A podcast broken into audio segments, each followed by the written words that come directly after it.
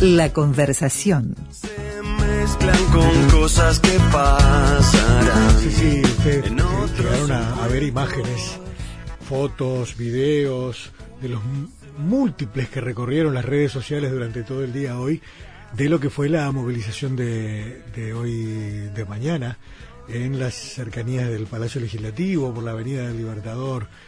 El orden, este, la eh, organización, ¿verdad? Eh, la, la presencia firme en el sentido de la protesta, ¿verdad? Del reclamo, de la, del llamado de atención, pero dentro de una, ¿Un de protocolo? una- de una conducta cívica verdaderamente impresionante. Después me di cuenta cómo era, cuando venía caminando para la radio, por la Avenida del Libertador, encontré todo el dispositivo gráfico, por decirlo de algún modo, Claro. que estaba pintado en el, Claro. en el pavimento de la Avenida del Libertador, justamente para garantizar. Esto nos habla de, de un grado superior de, de organización y de conciencia cívica, ¿verdad? Que esto es muy importante para este tiempo que estamos, que estamos transitando. Pero además está el fondo de la cuestión, ¿no? Que es el, el- el planteo. Por eso le pedimos a- al presidente del PIT-CNT, Fernando Pereira, que nos, que nos diera una mano como, como tantas veces. Fernando, buenas noches, ¿cómo estás? Bienvenido. Un placer, un placer estar con ustedes, eh, de verdad un placer. Igualmente. No, gracias. Gracias a vos, Fernando, y para nosotros es muy bueno poder charlar de vuelta. ¿Cuál es tu primer balance, digamos, de lo que ha sido este día tan, tan especial, Fernando? Co- Conmovedor. Si lo tuviera que analizar desde el punto de vista de las emociones, conmovedor. Yo tengo responsabilidad política, soy consciente de eso, pero no abandono por un minuto las sensaciones y las emociones que siento. Eh, como diría Mauricio Duval, qué lindo ve- verlos venir adueñándose de las avenidas, porque ante tanta, ante tanto disparate, ante esa imagen que quieren colocar a los dirigentes sindicales despegados de la gente, ante esos titulares guerra y guerrillas en editoriales de diarios o insinuaciones que el movimiento sindical quería correr palos en la rueda o era un estorbo para los cambios en la sociedad, hoy, como ustedes bien di- dijeron, dimos una clase de civismo. No solo los trabajadores, Sí, los sí. trabajadores, los cooperativistas, los feminismos, las distintas organizaciones que participaron del evento. Ayer éramos más de 100 compañeros los que participamos en la marcada de Avenida del Libertador para que garantizara la organización. Ese dibujo con el- la organización a ser del acto circuló por los sindicatos, por los comités de base, por las asambleas. Es decir, lo que se vio hoy es el reflejo de un trabajo de muchísimos días organizativo, político y sobre todo cultural, es decir, un cambio que teníamos que hacer producto de la pandemia, porque lo que no podía pasar es que la pandemia nos hiciera perder la capacidad de protestar, de demandar, de exigir y de proponer. Y hoy en el acto estuvo todo, la protesta, naturalmente la propuesta, y yo creo que fue un acto muy propositivo en términos de, de generar las mejores condiciones para los trabajadores, pero sobre todo para la sociedad uruguaya, y también tuvo lo que tiene que tener, que es una sociedad que tiene que cuidarse uno al otro para no enfermarse de un virus que claramente es muy contagioso. Entonces, cuando todo eso pasa, ¿qué más te puede pasar que conmoverte? Porque después analizaremos los resultados políticos y los resultados de fortaleza de la organización, que sin duda son muchos. Pero lo primero que uno debe dejar es sentirse. Sentimos hoy eh, la compañía de miles y miles de trabajadores a lo largo y ancho de todo el país que levantaron la, la bandera del movimiento sindical con mucho entusiasmo, que levantaron el programa de la intersocial con mucho eh, entusiasmo, que ahora estaban en una actividad en fuga muchos cientos de compañeros de las cooperativas de vivienda, levantando también el derecho a la vivienda popular, y se está configurando una voz alternativa, una voz contrahegemónica social que permita de alguna manera a la gente construir la esperanza.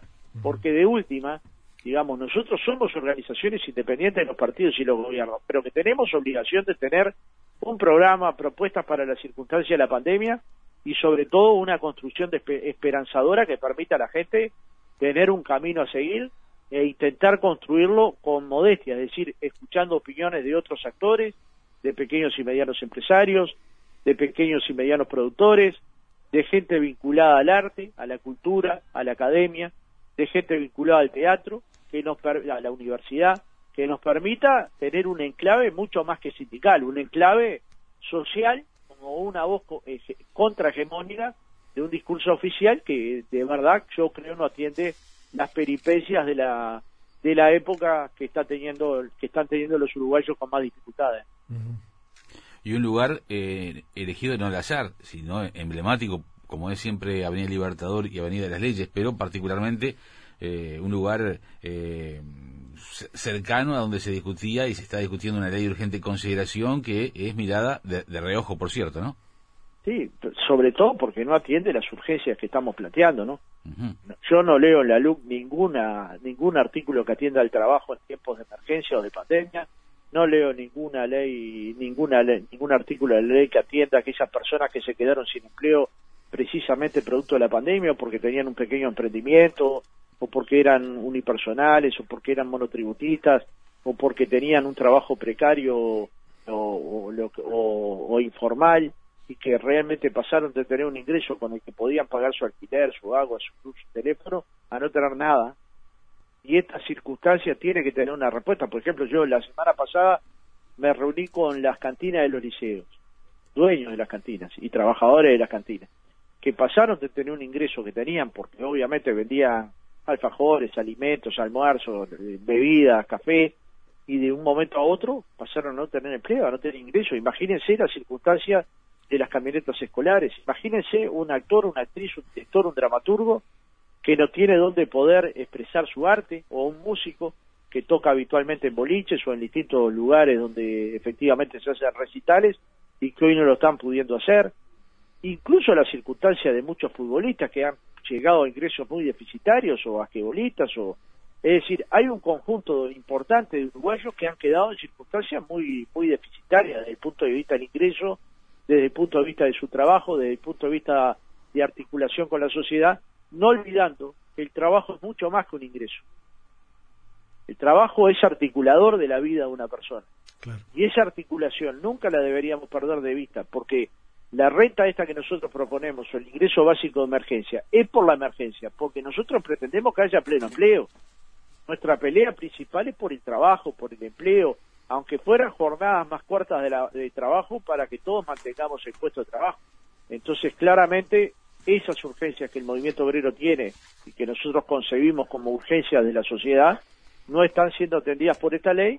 Por el contrario, vemos en esta ley restricción de derecho a la huelga, restricción a los piquetes, cambios en la lógica del cobro por débito, lo que parecería que, que un trabajador que es uno, un solo trabajador en una empresa, supongamos que esas empresas de un solo trabajador, que hay varias, quiere discutir con su patrón que recién lo contrata, cobrar por débito.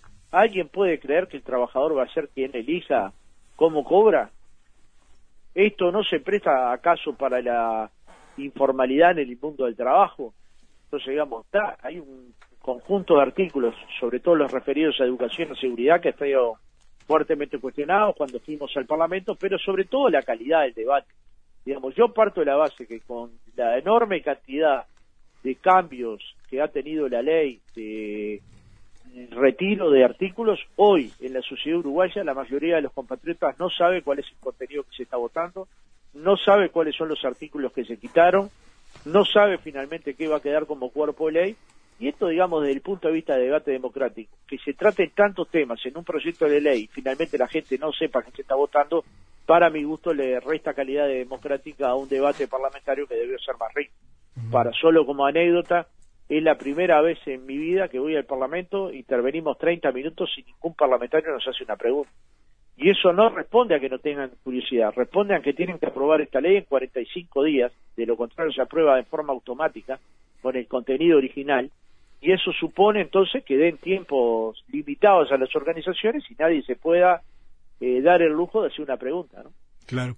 Lo que pasa, Fernando, este, eh, eh, ahora me da la impresión a mí que tenemos que saber que e-, ese proyecto, sea el que está sancionando el Senado ahora, o, uno de repente un poquito más modificado, porque la Cámara de Diputados capaz que le haya alguna otra modificación, este, aunque tratarán de no hacerlo para no, no, no, no, prorrogar en el tiempo, pero, pero podría pasar en definitiva, va a ser ley.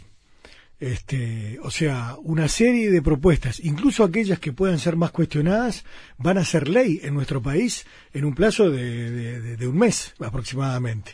Este, entonces la pregunta es, ¿cómo seguimos hacia adelante? ¿no? ¿Cómo hacemos para tratar de eh, recuperar aquello que podamos entender que ha sido lesionado, si es que eh, esto es así.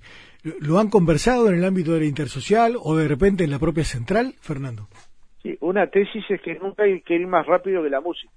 Cierto. Por ejemplo, eh, nosotros vimos en este proyecto de ley modificaciones al, al proyecto de ley original. Ahora, ¿cuál es el capítulo que tenemos que hacer? Es estudiar qué quedó, estudiar a fondo, y en eso estamos. De lo que quedó, hay compañeros nuestros, especialistas en el tema, que consideran que hay parte del articulado, algunos incluso van más allá, que consideran que son eh, inconstitucionales, anticonstitucionales. Entonces, este tema hay que analizarlo, pero analizarlo sin ir más rápido que la música, ¿no? Eh, y luego ver cuáles serían las respuestas más adecuadas para, de alguna manera, oponernos a una ley que claramente estamos en contra. Pero siempre eh, meditando cuál es el mejor camino para el movimiento popular y cuál política recoge los mayores consensos sociales. Y esto va a llevar un tiempo, lo tenemos que hacer rápido, pero con el tiempo necesario, de tener análisis y sobre todo proyección de cuáles serían las mejores acciones del movimiento obrero para defender las conquistas que ha logrado y que no las quiere perder. claro, porque puede haber puede haber distintos instrumentos, ¿no? Eh, se ha hablado del referéndum, pero no es el único. No, por eso. No hay mm. que no hay que plantearse eh, nunca que no hay múltiples alternativas porque las hay. El tema es cuáles son. Claro, claro. Y, y, en todo caso cuáles recogen mayores unanimidades. Y también hay que estudiar un poco mejor.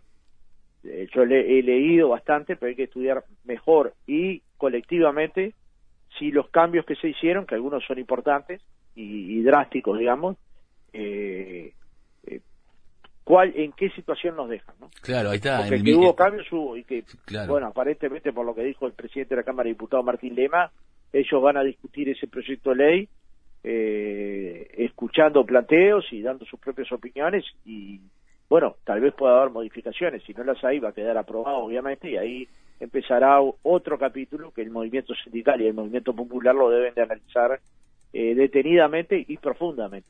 Claro, tú decías recién que en el mientras tanto mucha gente quizás no, conozca las, enmiendas, los, los, cambios que se introdujo por parte de, con el accionar del Frente Amplio o de las más de 100 organizaciones sociales que comparecieron ante la Comisión Especial.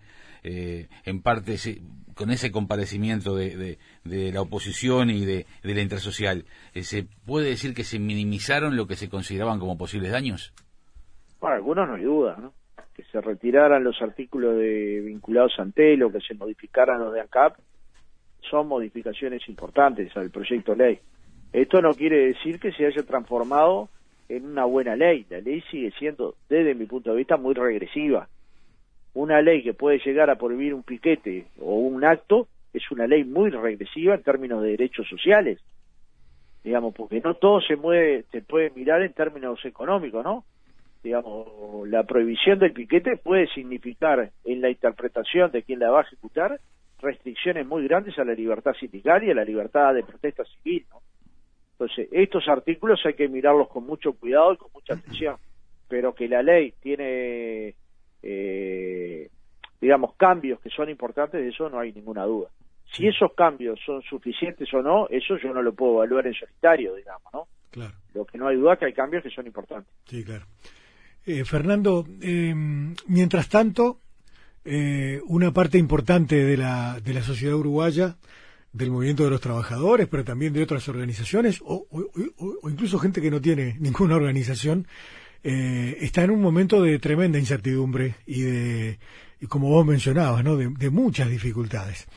Hay muchas cosas que tienen que ver con, con el gobierno, pero hay muchas otras que no, que la, la sociedad organizada, eh, con las organizaciones sociales, quizás las políticas y demás, pueden ayudar. Eh, de hecho, hemos hablado muchas veces, el PICNT ya ha hecho un, un, camino muy importante en esta materia, en esta misma situación de crisis en este momento. Eh, ¿Cómo seguimos hacia adelante en esta otra materia también, Fernando? Sí. Eh, son todos temas de enorme profundidad, ¿no?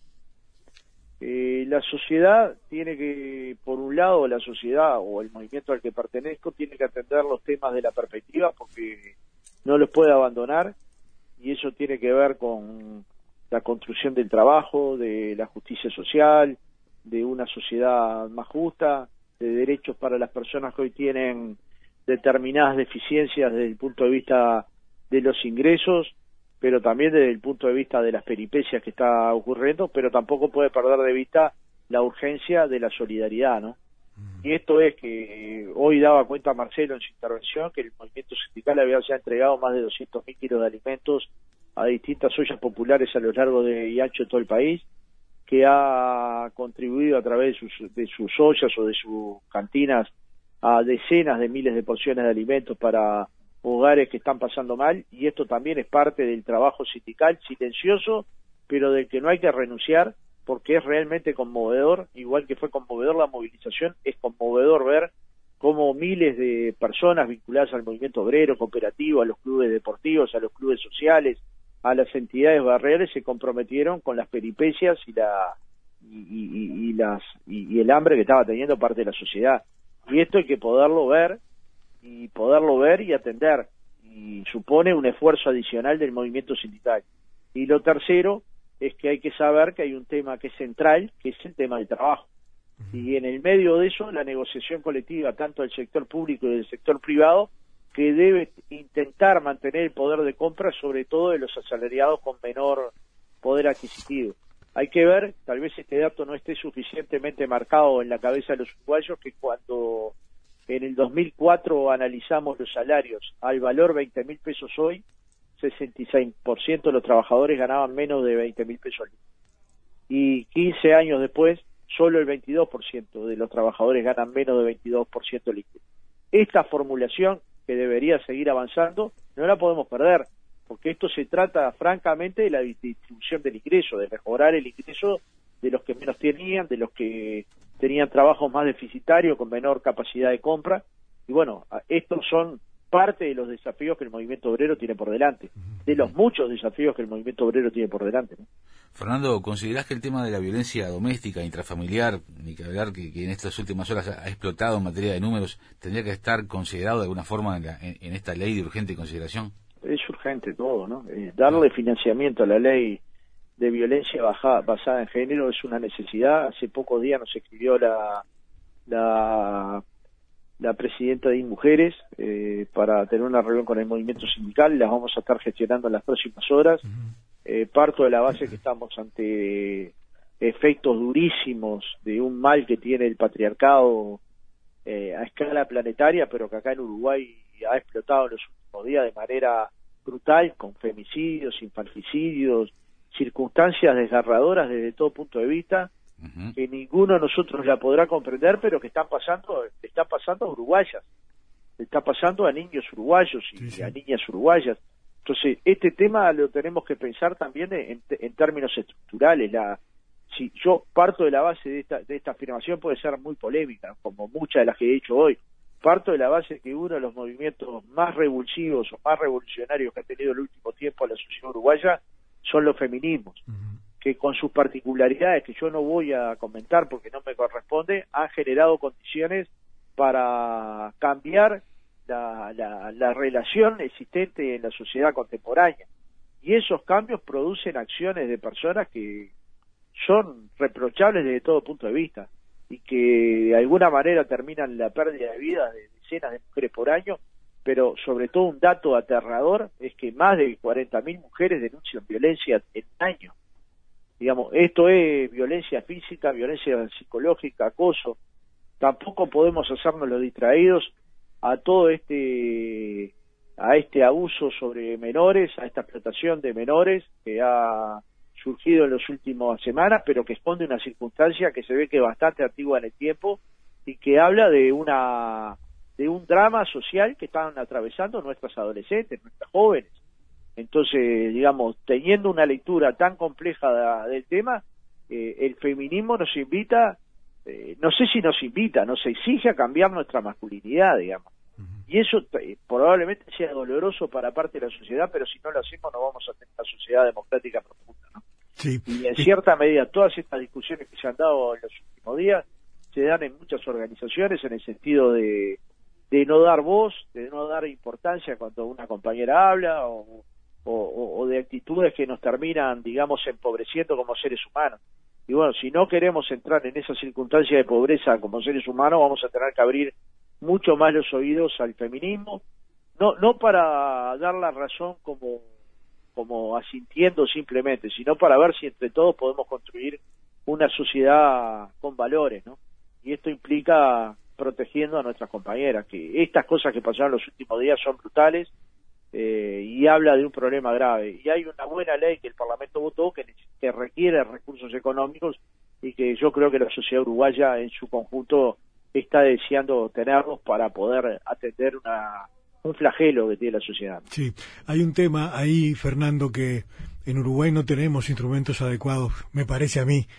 Eh, se hizo un intento cuando la discusión del, del proyecto de la ley de, de, salud mental, pero me parece que no está rindiendo buenos frutos y tiene que ver con eh, el acceso de todas las personas, trabajadores y no trabajadores, a eh, la posibilidad de terapia y o algún tipo de tratamiento cuando hay situaciones de las más diversas. Hoy en Uruguay tenemos unos problemas tremendos para eh, tolerar incluso montos chicos de, frustración. Es- explotamos de ira ante la ante la menor cuestión que nos contradiga o, o nos haga o nos haga sentir medio medio mal. Y esto termina profundizándose a lo largo del tiempo y no tenemos instrumentos para manejar estas cosas eh, desde el ángulo de la salud o incluso del vínculo entre las personas. Esto se puede plantear de repente, capaz que como una reivindicación desde los trabajadores, este, para llevarlo y convertirlo de alguna manera en algún tipo de herramienta para, eh, porque esto hay que hay, hay que hacer una, hay que tomar acciones concretas, ¿verdad? Si no esto no cambia.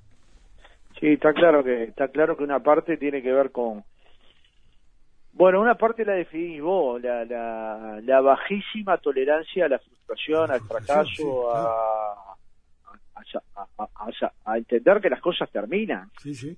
digamos, a poder entender que las cosas terminan y que no necesariamente el fin de algo depende de una decisión propia. Claro. Entonces, digamos, está, yo qué sé. eh, eh, nosotros tenemos que hacer todo lo posible, pero hay políticas que son estatales o no son. Eso no quiere decir que las organizaciones no hagamos todos los esfuerzos para cubrir en la medida de lo posible a la mayor parte de nuestra de nuestra gente. Pero nunca va a ser- nunca va a poder ser una política social, una política de cobertura como la que vas, eh, vos estás planteando. Ahí se necesita el brazo protector del Estado, las políticas protectoras del Estado y probablemente sí la cooperación de la sociedad civil. Nosotros tenemos que ver, hay una parte que tenemos que poder estudiar. Yo puedo fracasar en lo que estoy diciendo, pero parto de la base que alguien que tiene un acto de violencia necesita un tratamiento. Eh, llámese terapia o llámese otro tipo de tratamiento. Y ese tratamiento debería poder acceder para restituir a alguien no violento a la sociedad. Claro, Si solo tomamos la decisión de sacarlo del lugar donde está, claro. simplemente cumplimos con una parte de, de nuestro protocolo, pero no cumplimos con la segunda, que es que esa persona pueda llegar al tratamiento necesario que lo devuelva al seno de la sociedad. Ahora, mientras tanto, hay una compañera que de repente, fruto de esta impotencia masculina, termina muerta o golpeada o, Sí, o sí, sí. abusada psicológicamente o sexualmente. Y estas cosas son las que no podemos hacernos los distraídos los varones, digamos, si es que queremos jugar un papel determinante en la construcción democrática social. ¿no? Claro. Sí, sí, Entonces, si, si esto es un objetivo, tener una sociedad eh, igualitaria, eh, no- nosotros no vamos a pasar a ser feministas, pero sí podemos ayudar cambiando nuestra masculinidad.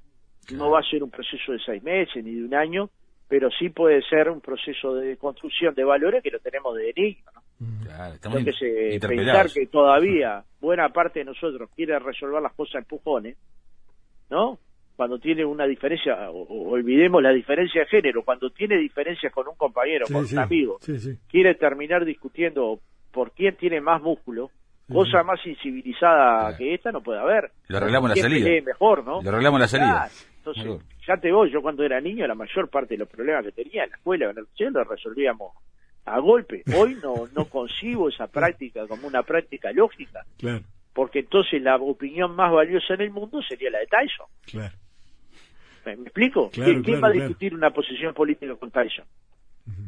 Entonces, digamos, eh, en cierta medida nosotros tenemos un debate que es de fondo, que es un cambio social, que es un cambio de la de, de las frustraciones, que es poder administrar las frustraciones, en muchos casos es tener acceso a asistencia psicológica o psiquiátrica en muchos casos. totalmente. que esto no sea después acompañado con una persecución social, porque parece que el que va a un psiquiatra o a un psicólogo es una persona enferma y es una persona que se está tratando como cualquier persona que se trata una dolencia, un problema, una afección, y en este sea, ¿no? caso la cura de una dificultad o el intentar convivir con una frustración que no puede manejar. Claro, claro, totalmente.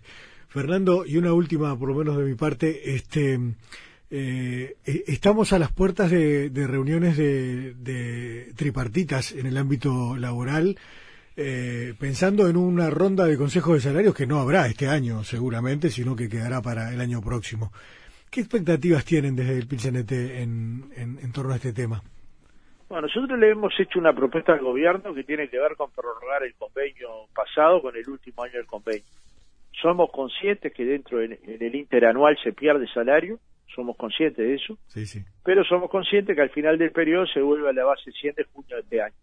Con lo cual nos da un tiempo razonable para discutir el futuro de los del futuro convenio salarial ya con condiciones de, de normalidad o espero yo que con condiciones de normalidad eso no va a depender tanto de nosotros sino de cuánto avance la ciencia en el sentido de parecería que la solución es la vacuna ¿no?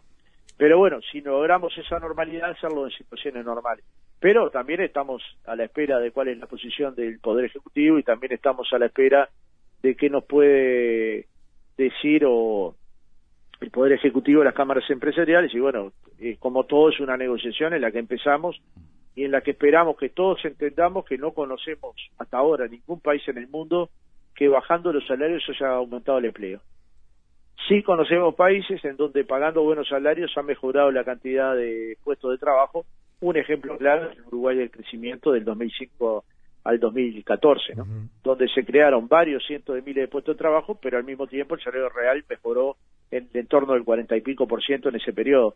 O sea, supongamos que hay muchos trabajos que dependen del mercado interno. Si ese mercado se comprime, esos puestos de trabajo quedan colgados de un pincel, ¿no? Entonces hay que poder tener una discursa, una una discusión, perdón, pero estoy cansado todavía, una discusión Ya que te tenga liberamos, un ojo colocado en el trabajo y un ojo colocado en el salario y al mismo tiempo un ojo que pueda hacer interactuar estos dos factores sabiendo que los dos construyen empleo, no solo uno.